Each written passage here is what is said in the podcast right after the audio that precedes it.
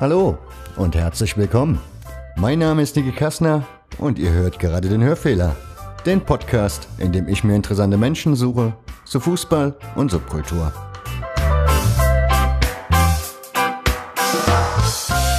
Herzlich willkommen zur Hörfehler-Ausgabe 29 mittlerweile. Heute geht's mal ausnahmsweise wieder nicht um Fußball oder auch mal schön wieder nicht um Fußball, sondern ich habe diesmal wieder einen Gast in Sachen Subkultur am Start. Und zwar den Bommel. Der eine oder andere wird ihn wahrscheinlich kennen von seinem Fansign Oi the Print. Wahrscheinlich geht's auch manchen so wie mir. Also ich habe das Fansign ewig konsumiert und irgendwann aus den Augen verloren. Also sprich, es war nicht mehr wahrnehmbar.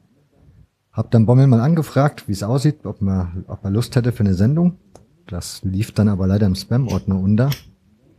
Jetzt kam kurzfristig die Meldung von ihm, dass er Interesse hätte, noch die Sendung zu machen, wenn es denn aktuell wäre. Was natürlich der Fall ist, weil, wie gesagt, ich habe, das ist eins meiner Lieblingshefte gewesen, von daher keine Frage, dass ich diese Sendung unbedingt haben möchte.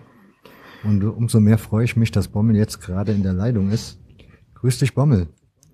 Hallo. Hallo, Nick. Danke, mit eineinhalb Jahren Verspätung schaffen wir es dann doch, oder? immerhin. Lieber spät als nie.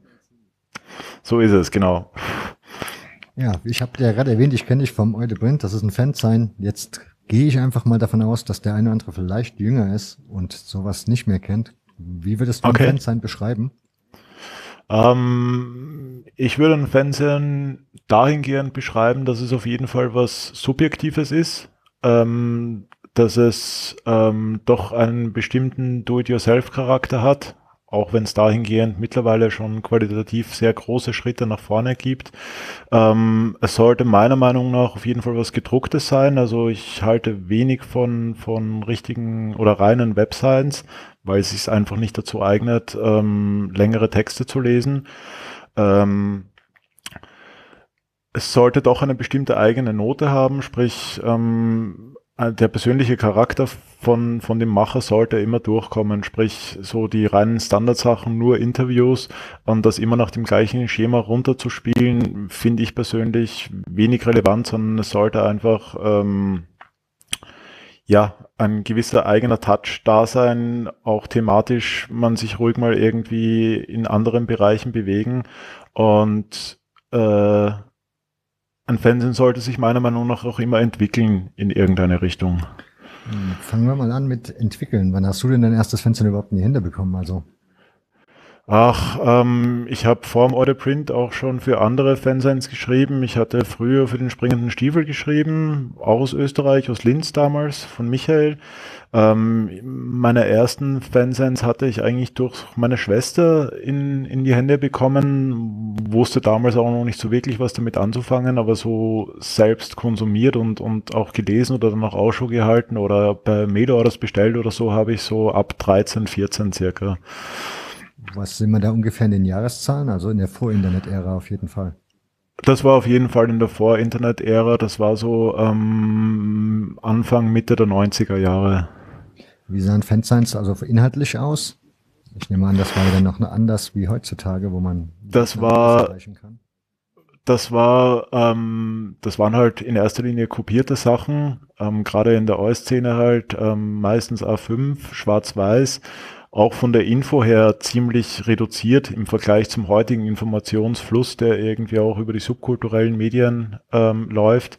Ähm, viele Fanzines gab es damals ja auch nur in wenigen Ausgaben. Also es gab immer wieder Leute, auch in Österreich, die halt ähm, ein paar Versuche gestartet haben, oft schon nach der ersten Nummer ähm, das Handtuch wieder geworfen haben.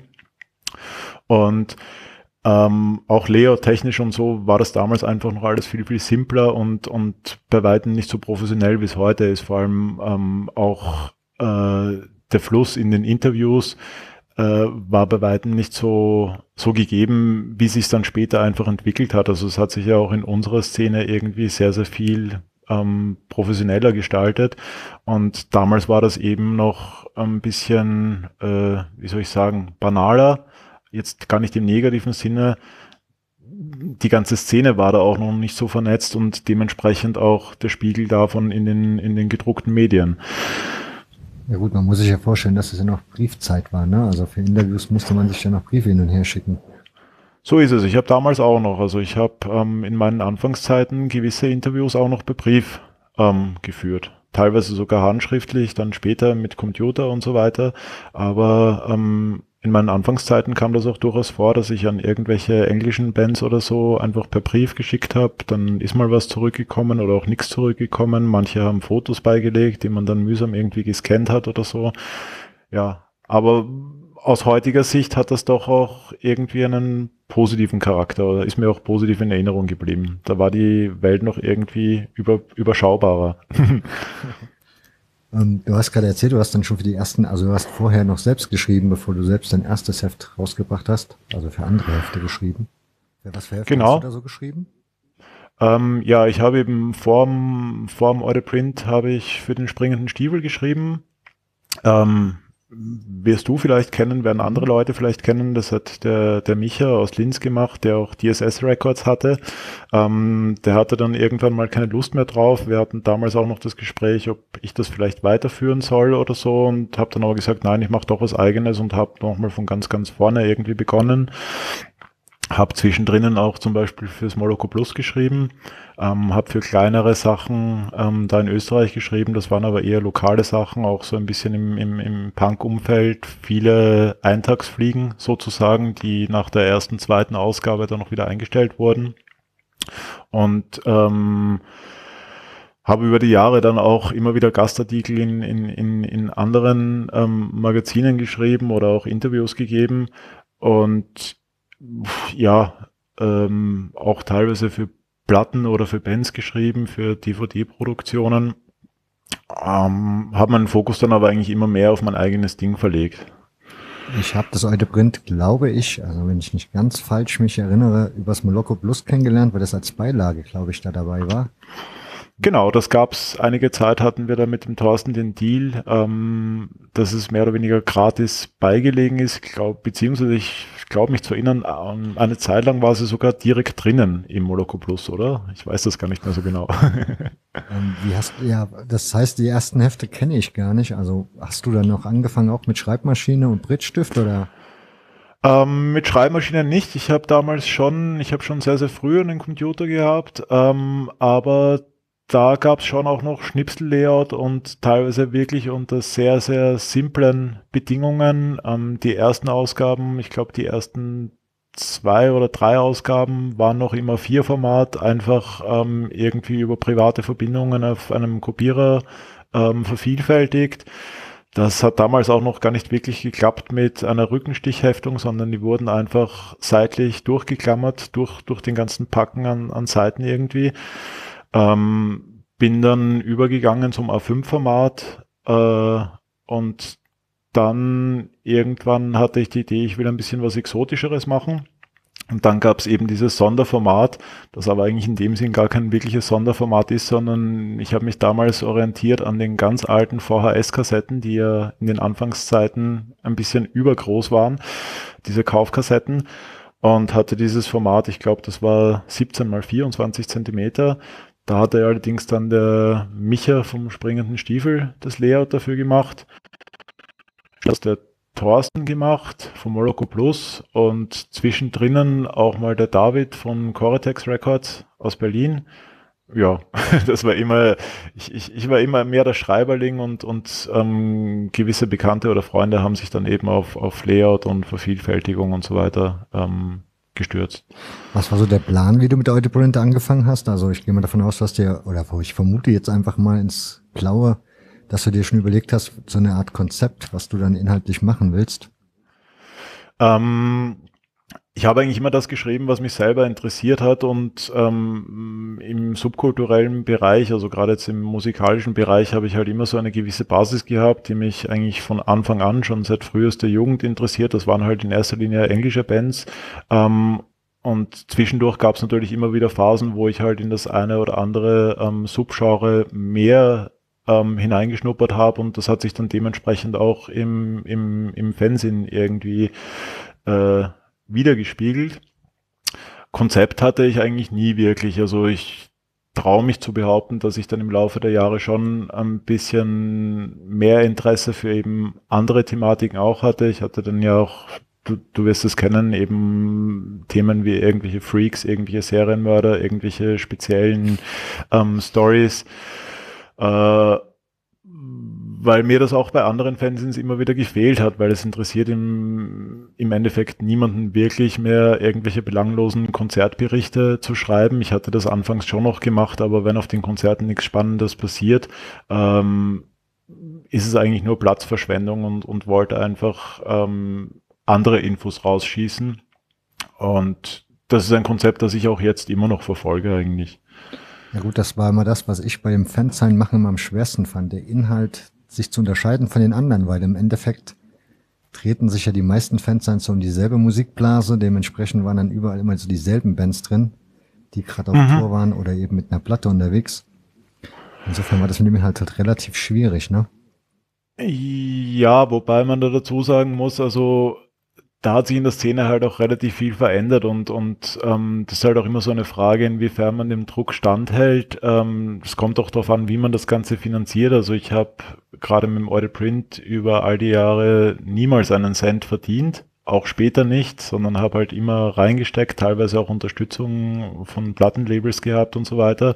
Und es funktioniert halt schon so wie in den, sagen wir mal so, in den öffentlichen, professionellen Medien auch ist auch heute, ist auch kein, kein Geheimnis oder so. Also meistens, ähm, wenn sich Fanzines irgendwie über Werbungen finanzieren, dann läuft es meistens so ab, dass Plattenlabels halt sagen, ähm, wenn du mit Band XY ein Interview bringst, dann schalten wir bei dir auch eine Werbung und so. Ähm, damit das Zeug halt auch irgendwie ein bisschen mitfinanziert wird.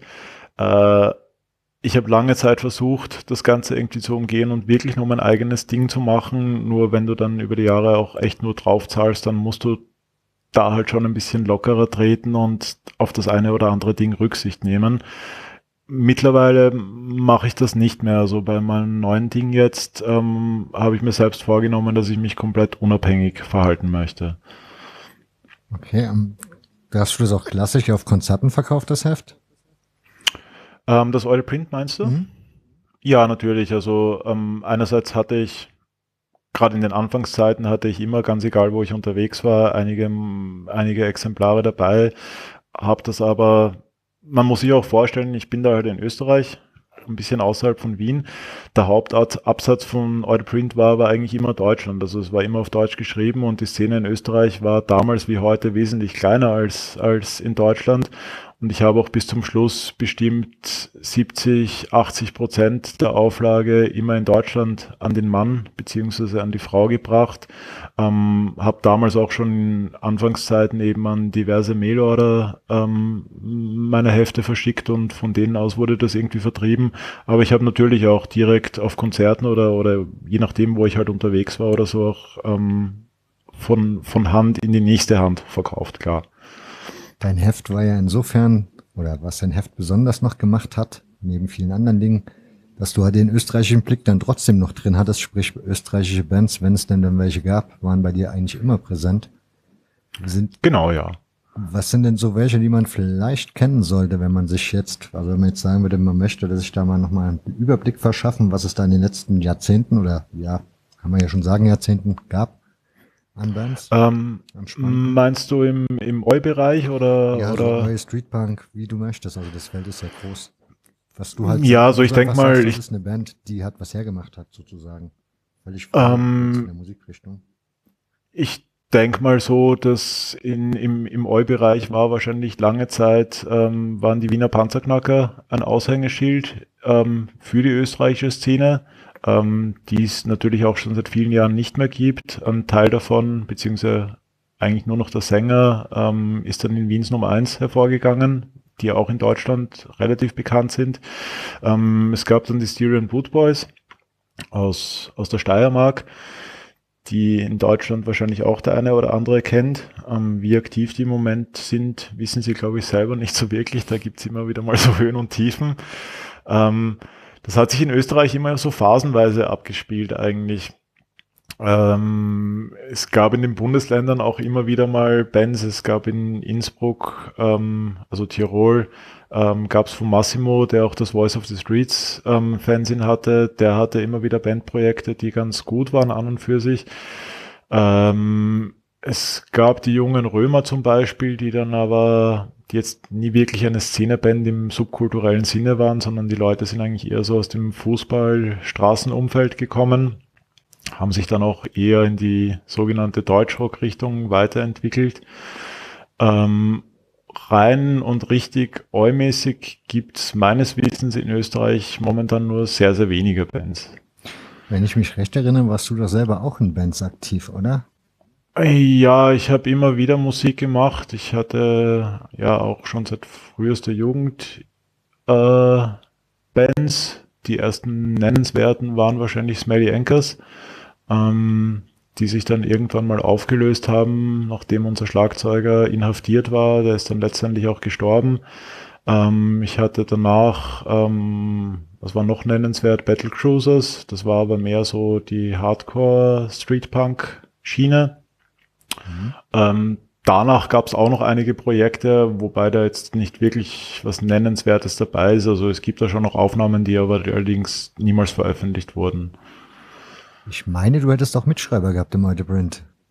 Äh, immer wieder mal, ja. Ich hatte ähm, zum Beispiel der, der Hinkel ähm, von Volksturm hat, hat ähm, ein bisschen mitgeschrieben. Das war aber eher so die Endphase eine gute Freundin von mir, die Melanie, die auch aus Deutschland ist, zeitweise aber in Österreich gelebt hat. Ähm, die hat mitgeschrieben, den Großteil habe ich allerdings selbst geschrieben.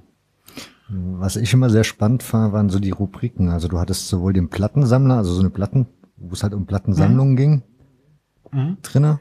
Ich glaube, da hatte mhm. Hingel auch was zugeschrieben und hatte da so einen Artikel über seine Zeit in der DDR, wo er dann da irgendwie so eine Tour gemacht hat zum Plattentauschen. Genau, ja. Kannst du dich da noch dran erinnern an die Geschichte? Ähm, an Details bestimmt nicht. Ich muss auch dazu sagen, ähm, zu meiner Schande, ich habe von Eure Print, ich habe in Summe 34 Ausgaben rausgebracht über die Jahre und ich habe nicht mal von jeder Ausgabe selbst noch ein Exemplar. Okay.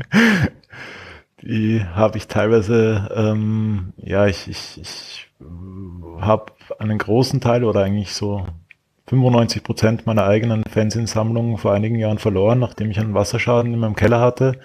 Ähm, hatte eine riesige Fansinsammlung und dementsprechend hatte ich auch Eure Print da im Keller gelagert und er dann eben nach dem Wasserrohrbruch ist da ziemlich viel äh, kaputt gewesen und entsprechend fehlen mir da auch Lücken und also fehlen mir, habe ich da auch Lücken drinnen.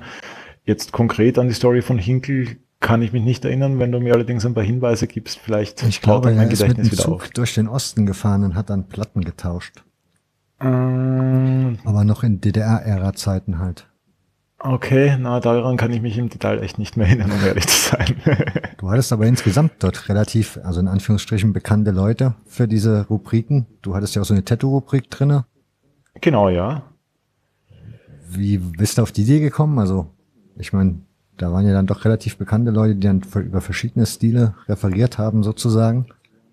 Ähm, das liegt in erster Linie daran, dass ich mich für, für Tätowierungen selbst immer schon interessiert habe und auch früh selbst mit Tätowierungen angefangen habe.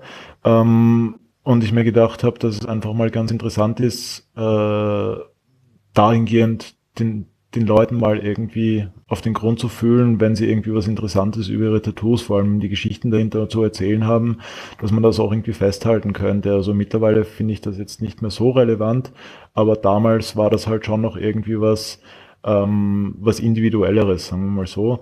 Äh, ähnlich wie in der Plattensammlung halt auch, eben, du hast die Jäger- und Sammler-Rubrik schon angesprochen. Ich finde das immer ganz interessant, was Leute über ihr eigenes Ding zu erzählen haben, wovon sie geprägt sind. Das spiegelt sich meiner Meinung nach in erster Linie halt bei, bei Tonträgern ganz gut und auch natürlich bei Tätowierungen. Was dein Heft auch noch für mich interessant gemacht hat, ist dein Musikgeschmack in Sachen US-Bands. Also du hattest immer irgendwie einen besonderen Spiegel dorthin Mhm. Was eigentlich so relativ selten war bei anderen Heften. Ist das bei dir immer noch so? Also ist amerikanischer, also es waren ja meistens dann irgendwie so, nennen wir Streetpunk-Bands, die du da gehört hast? Ja. Ist da immer noch so dein, dein Fokus drauf oder? Auf jeden Fall. Also wie ich vorher schon gesagt habe, also ich habe halt immer so ein bisschen eine, eine Basis, die ich, die ich so zu meinen Alltime Favorites zähle und da gehört amerikanischer Streetpunk und Oi, gerade kleinere, unbekanntere Bands. Ich habe ja auch sehr viel Bands aus dem ganzen Headache Records Umfeld wie Wretched Ones und, und Headwound und, und diese ganzen, sagen wir mal, eher skurrilen Bands im heutigen Sinne. Die habe ich immer gern gehört, die höre ich auch heute noch gern, die sammle ich auch immer noch. Ähm, weil das für mich einfach immer Musik war, die viel zu wenig Beachtung bekommen hat und da aber oft Leute dahinter stehen, die weitaus mehr zu erzählen haben als irgendwelche Bands, die von diversen Promo-Agenturen und Plattenlabels künstlich in die Höhe gepusht werden. Äh, deswegen wollte ich das auch im Fernsehen unterbringen. Also gerade die Wretched Ones zum Beispiel, das ist so eine meiner liebsten Bands oder Bone Crusher, Anfangszeiten, auch die, die neuen Platten finde ich immer noch gut, sind total gute Leute.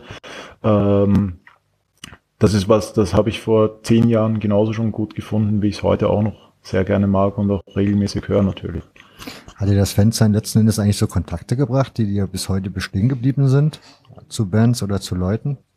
Ja, auf jeden Fall. Also dadurch, dass ich mich eigentlich schon weit mehr als die Hälfte ähm, meines Lebens mit Musik und mit dem ganzen Subkultur-Ding beschäftige, ähm, trifft man sich natürlich auch immer wieder und, und sind auch Freundschaften daraus entstanden. Ich habe erst diese Woche ähm, wieder mal ein Interview mit Lars Frederiksen gemacht, ähm, habe da auch in der Einladung dazu geschrieben, dass ich gar nicht mehr weiß, wie das wievielte Interview das eigentlich zwischen uns ist, aber das ist zum Beispiel auch so ein Typ, der einfach immer wieder Neuigkeiten zu erzählen hat, sei es jetzt über über seine aktuellen Projekte mit den Old Firm Casuals oder halt mit Rancid und so und ich habe den auch in meinem Buch untergebracht. Das sind schon so Sachen oder Figuren, die halt immer wieder auftauchen. Genauso ähm, Stomper 98 zum Beispiel, der Sebi, ähm, den ich auch schon sehr, sehr lange kenne, ähm, eigentlich so lange, wie es die Band selbst gibt. Äh, ja klar, also natürlich sind da Freundschaften ähm, entstanden, die bis heute anhalten. Du hast gerade das Buch, das Buch schon erwähnt und hattest es auch mhm. im Vorgespräch schon mal erwähnt. Was hat's mit dem Buch auf sich? Also worum geht's in dem Buch? Was hast du da gemacht? Ähm, in dem Buch geht's darum, ich habe dann das Audit Print eben nach der 34. Ausgabe ein bisschen einschlafen lassen und habe trotzdem natürlich, also an meinem Leben hat sich trotzdem nichts verändert und wollte einfach was anderes machen. Hatte immer schon so im Hinterkopf, dass ich mal gerne ein Buch schreiben würde, aber nicht so recht eine Idee dahinter. Und dadurch, dass ich halt selbst schon sehr, sehr lange Platten sammle und ich mich gern mit Leuten über ihre Plattensammlung unterhalte. Ich habe eben, wie wir schon vorher gesagt haben, ja auch im Order Print immer schon diese kleine Rubrik gehabt. Habe mir gedacht, dass es eigentlich ganz interessant wäre, ähm, Leute von Bands oder ähm, die irgendwie andere Szeneaktivitäten verfolgen, einfach mal zu interviewen ähm, über ihre eigene Plattensammlung, teilweise auch ältere Leute, ähm, die vielleicht schon Platten gesammelt haben, bevor es Punk zum Beispiel eher gab und so. Äh, und im Grunde geht es darum, das Konzept des Buches ähm, sah so aus, ich habe Interviews mit Leuten geführt, die über ihre Sammlung erzählt haben und habe aus diesen Interviews, also aus den Infos, die ich in den Interviews bekommen habe, habe ich einfach Geschichten geschrieben, als würden sie es aus ihrer Perspektive erzählen ähm, und habe dann ja, ich habe eineinhalb Jahre an dem Buch gearbeitet. Der Titel ähm, lautet äh, Vinyl Forever, totgesagte Leben länger in der deutschen Version. Sind ähm, im Endeffekt dann doch 330 Seiten oder ein bisschen mehr geworden. Das ist dann letzten Jahres im März, glaube ich, 2016 ist es in Deutschland erschienen. Und heuer, ich hoffe, dass es heuer noch passieren wird, ähm, erscheint das ganze Ding auch noch auf englischer Sprache ähm, in Amerika bei Pirates Press Records, ähm, weil da halt doch ziemlich viele Leute zu Wort kommen, die meiner Meinung nach auch international irgendwie relevant sind. Ich habe da auch zum Beispiel Leute von Black Flag drinnen oder von äh, Coxbearer, Lars von Rancid eben, den ich vorher schon erwähnt habe. Und ich mir denke, dass da durchaus ähm, Menschen auf der ganzen Welt äh, sind, die das einfach interessiert und damit eben auch die englische Version, weil es einfach eine geläufigere Sprache ist und man damit wahrscheinlich auch noch mehr Leute erreichen kann. Hast du da schon Feedback bekommen für das Buch? Also Rezension oder irgendwie so an sich von den Leuten Feedback? Ähm, ja, also das Feedback ist sehr, sehr gut ausgefallen, grundsätzlich. Ähm, es gab ein paar negative oder sagen wir mal neutralere Kritiken, ähm, lustigerweise auch vom Ox Magazin, wo man allerdings dazu sagen muss, dass der Herr, der dieses Review ähm, verfasst hat, das Buch offensichtlich nicht gelesen hat, weil er hat es irgendwie als ähm, Sammelband aus alten Order Print Beiträgen äh, kommuniziert, was gar nicht stimmt. Also ähm, kein einziger Beitrag, der in dem Buch drinnen ist, ähm, kam jemals im Order Print vor, sondern all die Sachen, die in Vinyl Forever zu lesen sind, sind extra für das Buch entstanden. Aber grundsätzlich äh, sind die Kritiken sehr, sehr positiv ausge, auf, ausge, ausgefallen. Gerade auch von den Leuten selbst, also die im Buch vorkommen, wenn sie dann das fertige Exemplar in der Hand hielten und gesehen haben, wer da sonst noch so seine Geschichte erzählt und so, ist das doch ganz gut angenommen worden. Und soweit ich das irgendwie jetzt im Moment im Überblick habe, sind die Verkaufszahlen noch ziemlich gut. Kannst du so zwei, drei Beispiele nennen, die so in dem Buch drin vorkommen, also an, an interessanten Geschichten oder ja, sowas halt. Ah, ich ich habe zum Beispiel eine, ein sehr lustiges Interview mit dem Jerry A., Sänger von Poison Idea, auch eine meiner Alltime favorites die amerikanische Hardcore-Band aus Portland, Oregon. Mit dem habe ich ein Interview geführt, der halt eine sehr skurrile ähm, Plattensammlung hat. Er ist ja eigentlich nur für die Hardcore oder aus der Hardcore-Szene bekannt. Der hat aber auch ein Faible für, ähm, sagen wir mal, sehr softe Musik und ähm, ist halt auch als exzessiver Typ bekannt und der hat schon ganz lustige Anekdoten erzählt. Also er hat halt erzählt, was er sich ähm, von einer speziellen Single von Poison Idea, die heute sehr, sehr gesucht ist, wo auch viel Geld dafür bezahlt wird, hat er zum Beispiel mal in seinem Chaotendasein im Zug irgendwo in England einen ganzen Karton verloren. Ähm, mit, ich glaube, lass mich lügen, ich glaube mit 200 Stück drin, der einfach weg war. Und das ist zum Beispiel eine Platte, die heute sehr, sehr gesucht ist, wo auf Discogs und Ebay und so weiter die Leute viel Geld dafür bezahlen. Und ja, er hat da einfach irgendwie durch die Finger geschaut oder auch ein ganz, eine ganz lustige Anekdote ist zum Beispiel, ähm, als der Lars von Rancid erzählt hat, wie er mal für ein Motorhead-Album einem anderen Typen einen aufs Maul gehauen hat, weil er es am Tag ähm, als die Platte released wurde, ist er in den Plattenshop rein und wollte unbedingt diese Scheibe haben. Es gab aber nur noch ein Exemplar und ein anderer Typ interessierte sich auch dafür. Ja, und Lars hat ihm eine aufs Maul gegeben, damit er eben an diese Motorhead-Platte rankommt. Das fällt mir jetzt spontan ein. Ich habe zum Beispiel auch ähm, ich wollte auch natürlich jemand aus Österreich unterbringen. Da habe ich den Panzer, das war einer der ersten Punks in Wien. Der hatte auch gleichnamiges Label, Panzerplatte. Der hat diese ganzen frühen Wiener Punkbands produziert. Mit dem habe ich ein sehr, sehr langes Interview geführt. Ähm, das war auch ganz lustig, weil ich habe das ein bisschen ausufern lassen und es ist gar nicht so sehr um Platten gegangen, sondern es ist auch wie viel über die Anfänge der Wiener Szene gegangen, wie das damals angeschaut, äh, ausgesehen hat und abgelaufen ist und so. Die haben dann gedacht, okay, ähm, es geht zwar ein bisschen am Thema vorbei, aber es kommt das Thema Vinyl trotzdem immer wieder durch und deswegen habe ich das dann letztendlich auch relativ ungekürzt zu Papier gebracht. Was mir noch einfällt, ist zum Beispiel eine ganz lustige Story von Charlie Harper, UK Subs, der mir sehr wichtig war, weil er halt doch, der ist jetzt mittlerweile 74 und er ist zum Beispiel ein Typ, der schon Platten gesammelt hat, bevor es Punk überhaupt gab, weil man darf nicht vergessen, Charlie Harper ist zwar heute ein Urgestein, aber er ist ja eigentlich erst relativ spät in die Punk-Szene gekommen. Der hatte ja, war ja früher vor den UK Subs, ähm, war der eigentlich Friseur und hat ja erst so mit Anfang 30 mit Punk begonnen und hat aber schon seit den 50er Jahren Musik gesammelt und war damals halt so auf dem Rock'n'Roll Elvis-Trip irgendwie. Ähm, und hat da zum Beispiel erzählt, also er ist irgendwie am Land in England aufgewachsen, war halt Elvis-Fan und ähm, wenn man zur damaligen Zeit Elvis gehört hat, dann war man schon ein Außenseiter und ein Rebell irgendwie. Und er hatte eine Schildkröte, eine Landschildkröte, die er auch Elvis getauft hat. Und er hat den Namen Elvis riesengroß mit, mit Edding irgendwie oder mit einem wasserfesten Stift hatte er auf dem Panzer von dieser Schildkröte draufstehen. Und eines Tages ist seine Schildkröte irgendwie weggelaufen. Ist irgendwo anders im Dorf dann wieder aufgetaucht und jeder wusste, dass die Schildkröte nur Charlie Harper ähm, gehören kann, weil sie eben Elvis heißt und Charlie Harper eben der Outlaw ist, der Elvis Presley-Fan ist.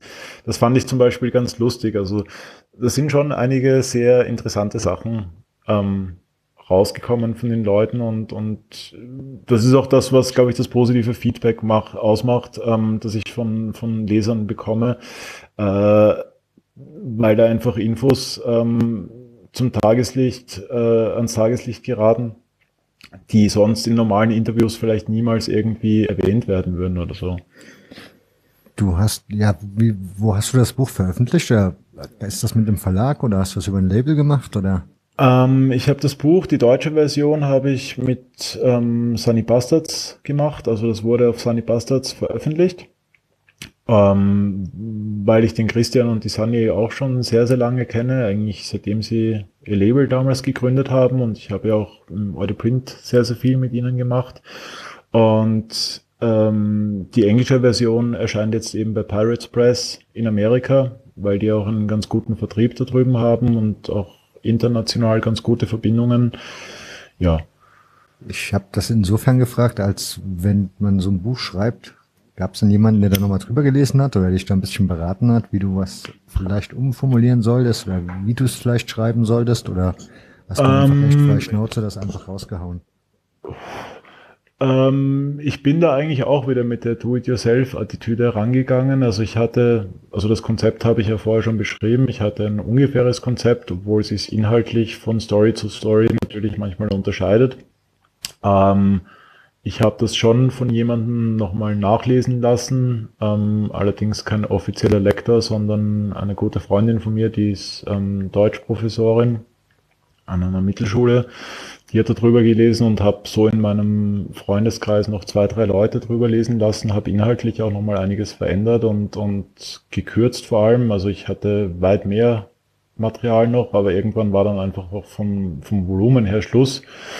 Und hab's ähm, doch eigentlich wieder im, im Fernsehen-Charakter veröffentlicht und gesagt, okay, so ist es, so bleibt es jetzt und raus damit. Und dementsprechend ist auch in den fertigen Exemplaren, obwohl es einige Leute korrigiert haben und so weiter, ähm, sind auch natürlich auch einige Tippfehler drinnen. Wenn jemand, also du hast ja wie gesagt im Fenster in deinem Vinyl drin gehabt und jetzt ein ganzes Buch darüber. Ich gehe davon aus, du hast dann selbst wahrscheinlich auch eine schöne stattliche Vinylsammlung. Ja, schon. Also ich sammle eben ähnlich schon, ja, natürlich, wie ich mit Fanzines angefangen habe, also seit meinen Teenagerzeiten irgendwie. Ich bin auch noch mit Platten aufgewachsen, eben durch ältere Schwester und so weiter und habe schon auch natürlich auch immer CDs gekauft, aber mein Hauptinteresse lag immer bei Vinyl und ich habe doch eine ganz große Sammlung über die Jahre zusammengebracht, ja. Bist du, kommst du, oder kommst du selbst in dem Buch auch vor? Also hast du über dich selber auch geschrieben, oder? Nein, ähm, gab es zwar immer wieder ähm, die Idee dazu, haben mich auch einige andere Leute darauf aufmerksam gemacht, ob ich nicht über meine eigene Sammlung auch schreiben will, aber habe ich dann letztendlich außen vor gelassen, weil ich mir gedacht habe, in erster Linie interessiert mich ja auch, was andere Leute zu erzählen haben und ich halte mich selbst nicht für wichtig oder nicht für so wichtig, dass ich da jetzt in meinem eigenen Buch irgendwie vorkommen will. Wenn ich das richtig in Erinnerung habe, bist du ja ein Fan von Singles. Ja. Was mich ja ein bisschen wundert, weil muss man ja immer aufstehen, schnell wenden, weil ist ja schnell zu Ende, so ein Stück Musik. Mhm. Wie sieht deine Plattensammlung so aus?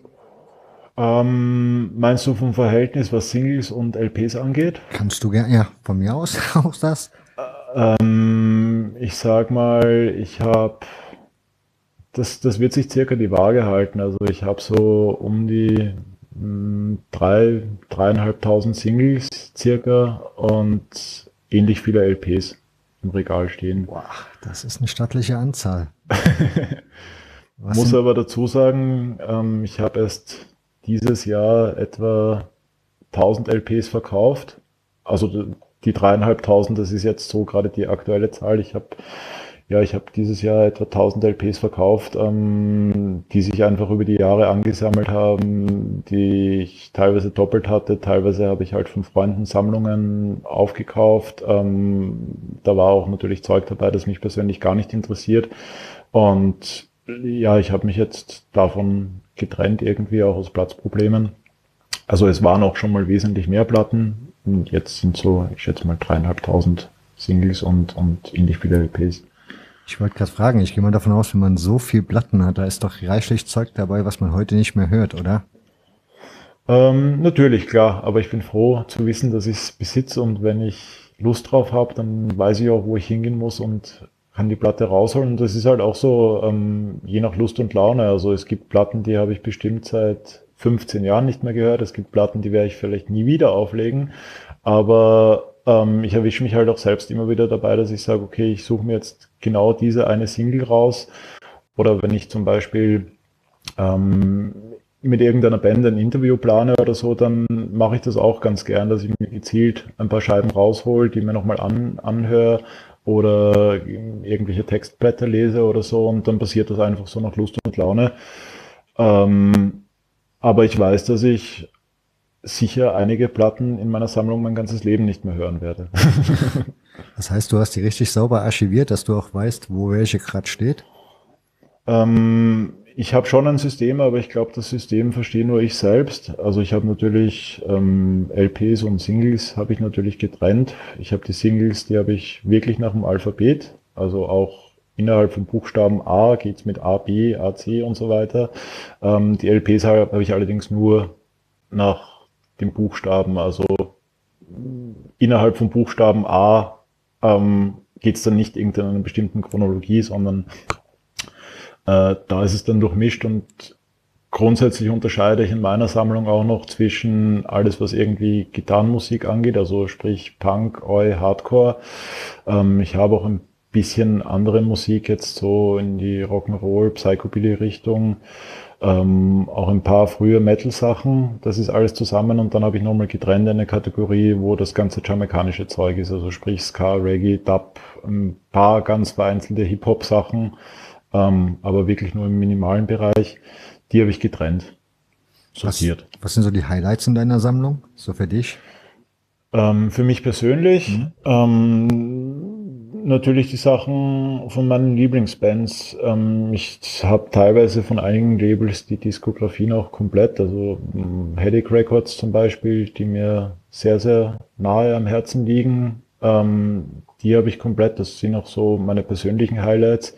Ich habe natürlich viele frühe englische Äußerungen. Ich habe auch aus dem deutschsprachigen Raum, glaube ich, einige Raritäten. Aber ich muss dazu sagen, ich bin jetzt nicht mehr der Typ, der Unmengen an Geld für irgendwelche Erstpressungen ausgibt oder so, sondern ich sage mal, die Sachen, die mir persönlich wichtig sind, die habe ich, ähm, die höre ich mir auch an. Ähm, sonst kaufe ich mittlerweile eher neue Platten, beziehungsweise manchmal verschlägt es mich dann doch auf Plattenbörsen, wenn ich da irgendwie was Billiges ähm, in die Finger bekomme, wo ich sage, okay, habe ich noch nicht und kostet jetzt auch nicht viel, dann kaufe ich auch Secondhand. Kommt aber mittlerweile eher selten vor und dass ich jetzt irgendwie vom Internet sitze und bestimmten Platten hinterherjage, das ist wirklich die Ausnahme mittlerweile. Du hast eben erwähnt, dass du ein neues Heft am Start hast. Mhm. Chelsea's Choice hast du das genannt? Mhm. Worum geht's da? Weil du gesagt hast, das ist ein bisschen anders wie das alte Print. Ähm, da geht's darum, also es hat schon gewisse Parallelen zum Euro Print. Es kommt natürlich Eu-Musik vor, es kommt Streetpunk vor, es kommt Hardcore vor. Ich hatte im Euro Print schon noch immer wieder so ein bisschen was aus dem Ska- und Reggae-Bereich. Ähm, bei Chelsea's Choice ist der Ska- und Reggae-Bereich aber auch ein bisschen deutlicher. Das liegt auch daran, dass ich mich die letzten Jahre wieder intensiver mit der Musik beschäftigt habe und auch mehr in diese Richtung Veranstaltungen besucht habe. Auch teilweise ein bisschen in die Dub-Richtung, ähm, weil es mich selbst einfach interessiert und weil ich die Musik ganz gut finde. Das ist zum Beispiel was, also Dub ist was, was mich früher gar nicht interessiert hat. Ähm, mittlerweile kaufe ich auch solche Platten und dementsprechend spiegelt sich das auch in Chelsea's Choice wieder. Ähm, ich habe aber auch teilweise ganz andere Themen drinnen, die im Orderprint ähm, nie vorgekommen sind. Also ich habe ja auch erst jetzt die erste Ausgabe rausgebracht. Ich habe zum Beispiel, ähm, es gibt in Wien die ähm, Hemp Embassy. Das ist eine Hanfbotschaft, äh, wo legal und, und ähm, öffentlich zugänglich ähm, ausgewachsene Hanfpflanzen ausgestellt werden, auch bei freiem Eintritt. Mit denen habe ich zum Beispiel ein Interview drinnen. Ähm, ich habe aber auch zum Beispiel eine Story drin ähm, über einen Ex-Hooligan aus Manchester. Der war in den 70er Jahren Punk, ähm, ist dann später Skinhead und Hooligan geworden mit allen Klischees, ist dann auch im Knast gesessen. Ja, und heute ist er aber vom Beruf Priester und ähm, ja, ist, ist, ist ähm, Priester in einer Pfarrgemeinde und über dessen Leben habe ich zum Beispiel geschrieben, auch über seinen Switch irgendwie, wann er draufgekommen ist, dass er sein Leben verändern will und so. Äh, ja, das war mal so die erste Ausgabe. Ich habe dahingehend auch kein Konzept. Ähm, ich habe schon viel vorgearbeitet für die nächste Ausgabe. Da wird es dann ähm, auch wieder einige neue Themen geben, die mit Musik zum Beispiel gar nichts zu tun haben. Okay. Um mehr Ska und Reggae hast du gesagt. Was sind da so momentan für dich angesagte Bands? Also ähm, ich habe in der ersten Ausgabe zum Beispiel einen Artikel drinnen über ein Soundsystem beziehungsweise ja generell über, über die Reggae-Szene in Indien, also was Exotischeres. Ähm, ich habe ein Interview gemacht mit ähm, Mickey Kodak, das ist ein Typ, der lustigerweise auch so unter den ersten Punks in Wien war, ähm, der dann sich selbst aber mehr in die Reggae, Dancehall, Dub-Szene verändert hat, der unzählige Male auf Jamaika war, ähm, dort auch ähm, Musiker produziert hat und so weiter und auch eine riesen, riesen, riesengroße Plattensammlung hat in dem Bereich. Ähm, mit dem habe ich ein sehr, sehr langes Interview geführt in der ersten Ausgabe. Ähm, Du fragst mich jetzt relativ schnell. Die erste Ausgabe liegt schon wieder ein paar Monate zurück und dass ich dran gearbeitet habe, ähm, liegt noch länger zurück. Ähm, was höre ich? Also grundsätzlich interessieren mich eigentlich immer eher die alten jamaikanischen Musiker im Ska- und Reggae-Bereich. Ich habe jetzt aber auch erst vor zwei Wochen ein Interview gemacht ähm, mit Johnny Reggae Rap Foundation. Das ist eine deutsche Ska-Reggae-Band die insofern interessant sind, dass sie nur aus drei Leuten bestehen. Ähm, der ist der Sänger, der spielt auch zusätzlich Gitarre und Schlagzeug, also der ist so ein kleines Multitalent und dann hat er noch ähm, ein, ein, eine Dame, die spielt Keyboard irgendwie und dann haben sie noch einen Kontrabassisten. Ich suche mir da halt immer so ein bisschen Bands raus, die einfach ihr eigenes Ding machen und jetzt nicht unbedingt von der Stange sind. Ähm, alles andere gibt sich dann, sagen wir mal so. Wenn du sagst, du interessierst dich für die alten Sachen, kennst du Raphael sein Vidar-Fans sein? Damals Wie bitte? Kennst du noch Raphael sein Vidar-Fans sein aus der Schweiz? Aus der Schweiz, ja, das kenne ich, ja. Das war ja auch sehr reggae-lastig. Ja, das, ich wollte gerade sagen, deswegen, weil der hatte ja auch sehr viel so Soundsystems drin, so Geschichten und vor allen Dingen mit alten Leuten, die er dann vorgestellt hat, also ehemaligen mhm. Künstlern. Mhm. Okay. Das kenne ich. Das ist dann aber, ich weiß nicht, hat ja auch nur sechs oder sieben Ausgaben gegeben, bilde ich mir ein, oder? Ja, ich glaube, der macht auch mittlerweile, der ist dann irgendwann, kam er da mit irgendeinem so South, South Rock Zeugs oder so. Also er hat dann auch seinen Musikgeschmack scheinbar ein bisschen gewandelt oder verändert okay. oder erweitert, wie auch immer. Weiß ich nicht so genau. Mhm. Ja.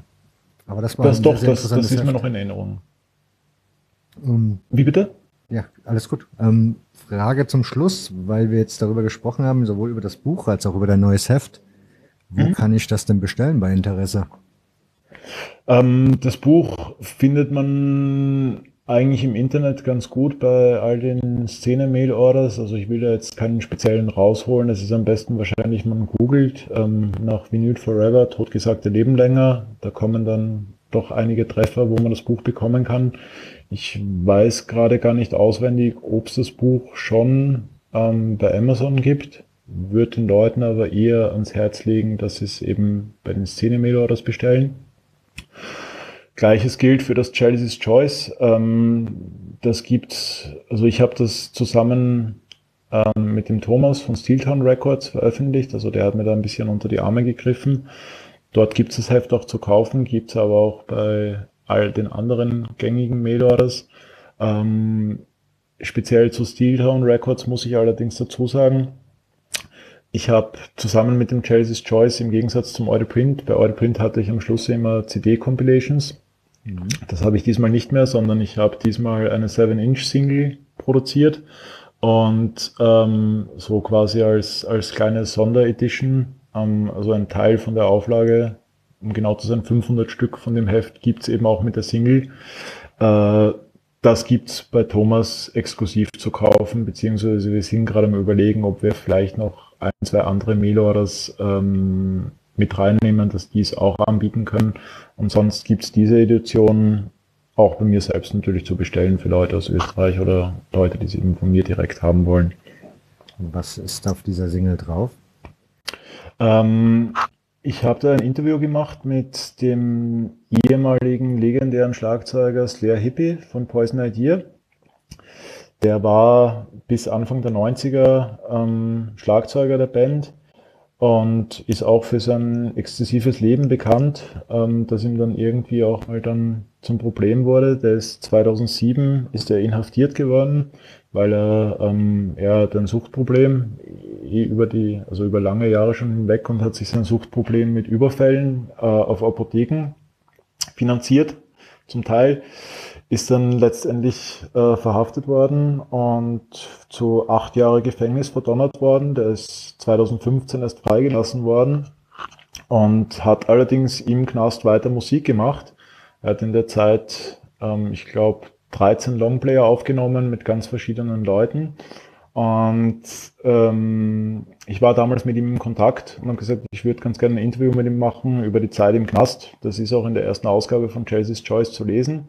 Und irgendwie hatte ich dann die Idee, das wäre eigentlich ganz interessant, ähm, das irgendwie der Öffentlichkeit zugänglich zu machen, was er da so musikalisch fabriziert hat, weil er ganz, ganz verschiedene Stile gemacht hat. Also er ist zwar einerseits so in unserer Szene nur als Hardcore-Schlagzeuger bekannt und wird ja auch in gewissen Kreisen irgendwie so als einer der besten Schlagzeuger aus der 80er, 90er Jahre Ära irgendwie gehandelt. Und er hat im Knast auch Hardcore und Punk Projekte laufen gehabt. Allerdings auch ganz andere ähm, Musikrichtungen. Er hat zum Beispiel auch Crash gemacht, er hat Metal gemacht. Die haben im Knast zum Beispiel einmal eine Tribute to Slayer Performance gemacht, wo sie nur vor Mithäftlingen ähm, von der, von der Metalband Slayer Songs gecovert haben. Und er hat zum Beispiel auch ein Hip-Hop-Projekt gemacht, wo er als einzig Weißer Schlagzeuger mit schwarzen Mithäftlingen ähm, ja eben den Sound gemacht hat und ich habe mir gedacht, ich will einfach was anderes bringen und habe mir bewusst ähm, drei Songs rausgeholt, die mit Punk und Hardcore gar nichts zu tun haben, sondern es ist dann im Endeffekt eine Country-Nummer drauf gelandet, eine Trash-Nummer, also so Trash-Punk irgendwie und eine Hip-Hop-Nummer und habe das auf Single gepresst. Die drei Songs sind eben direkt in Haft aufgenommen worden unter relativ einfachen Mitteln, aber die Qualität ist doch ziemlich gut und habe dafür auch ganz gutes Feedback bekommen. Mhm. Das klingt irgendwie alles so, als möchtest du nicht mehr in eine Schublade rein. Kann das sein? Ähm, so ist es, ja. Also ich, ich, ich, ich bin einfach ein Freund davon, ähm, neue Sachen auszuprobieren und Leute auch immer wieder zu überraschen. Und das hat sich einfach ganz gut angeboten, weil man wahrscheinlich damit gerechnet hätte, dass da eben eher was im Bereich von Hardcore ähm, von Slayer Hippie kommen würde. Und ich habe mal gedacht, okay, dann setzen wir das Mittel ein und überraschen die Leute und bringen einfach was ganz, ganz anderes. Ähm, ich finde die Nummern persönlich aber auch richtig gut und die untermauern wahrscheinlich auch das Interview, also gerade die Sachen, die er aus der Zeit erzählt. Ähm, die in dem Magazin eben nachzulesen sind, das untermauert das, glaube ich, ganz gut. Also ich bin jetzt persönlich kein Typ, der sich jetzt zum Beispiel ähm, Country-Platten kaufen würde, aber wenn da eine gewisse Parallele oder ein gewisser Bezug da ist zu jemandem, den man halt so aus dem subkulturellen Bereich kennt, finde ich das schon ganz spannend eigentlich, was die Leute sonst so machen. Ich muss sagen, ich bin jetzt mit meinen Fragen soweit eigentlich durch. Ich wette, mir fallen dann nachher wieder Hunderte noch ein. Hilft ja hm? leider nichts. Jetzt fallen sie mir halt nicht mehr ein. Von daher bin ich soweit durch. Ähm, okay. Haben wir irgendwas vergessen oder fällt dir noch was ein, wo du noch drüber reden würdest wollen? Mm, an und für sich mm, nicht wirklich. Nein. Gut, dann. Ich bin zufrieden. Wenn du zufrieden bist, bin ich auch zufrieden. Ich bin zufrieden. Normalerweise habe ich am Schluss ja immer noch so Empfehlungen. Das habe ich mir diesmal geschenkt, weil wir haben ja jetzt genug Sachen angesprochen, die zu empfehlen wären zum Kaufen. Okay. Von daher haltet euch da liebe, ran, liebe Hörer und Hörerinnen. Und dann würde ich sagen, machen wir den Deckel auch gerade drauf und verabschieden okay. uns von euch. Dankeschön für eure Aufmerksamkeit, für eure Zeit. Wenn es euch gefallen hat, wie gesagt, ihr könnt immer gerne Kommentare bei Facebook oder auf dem, nee, auf meinem Blog. In dem Fall gibt's hier keinen Blog. Also auf Facebook hinterlassen oder bei Twitter, wo ihr den Podcast ebenfalls findet. Ansonsten würde ich sagen, macht's gut und tschüss.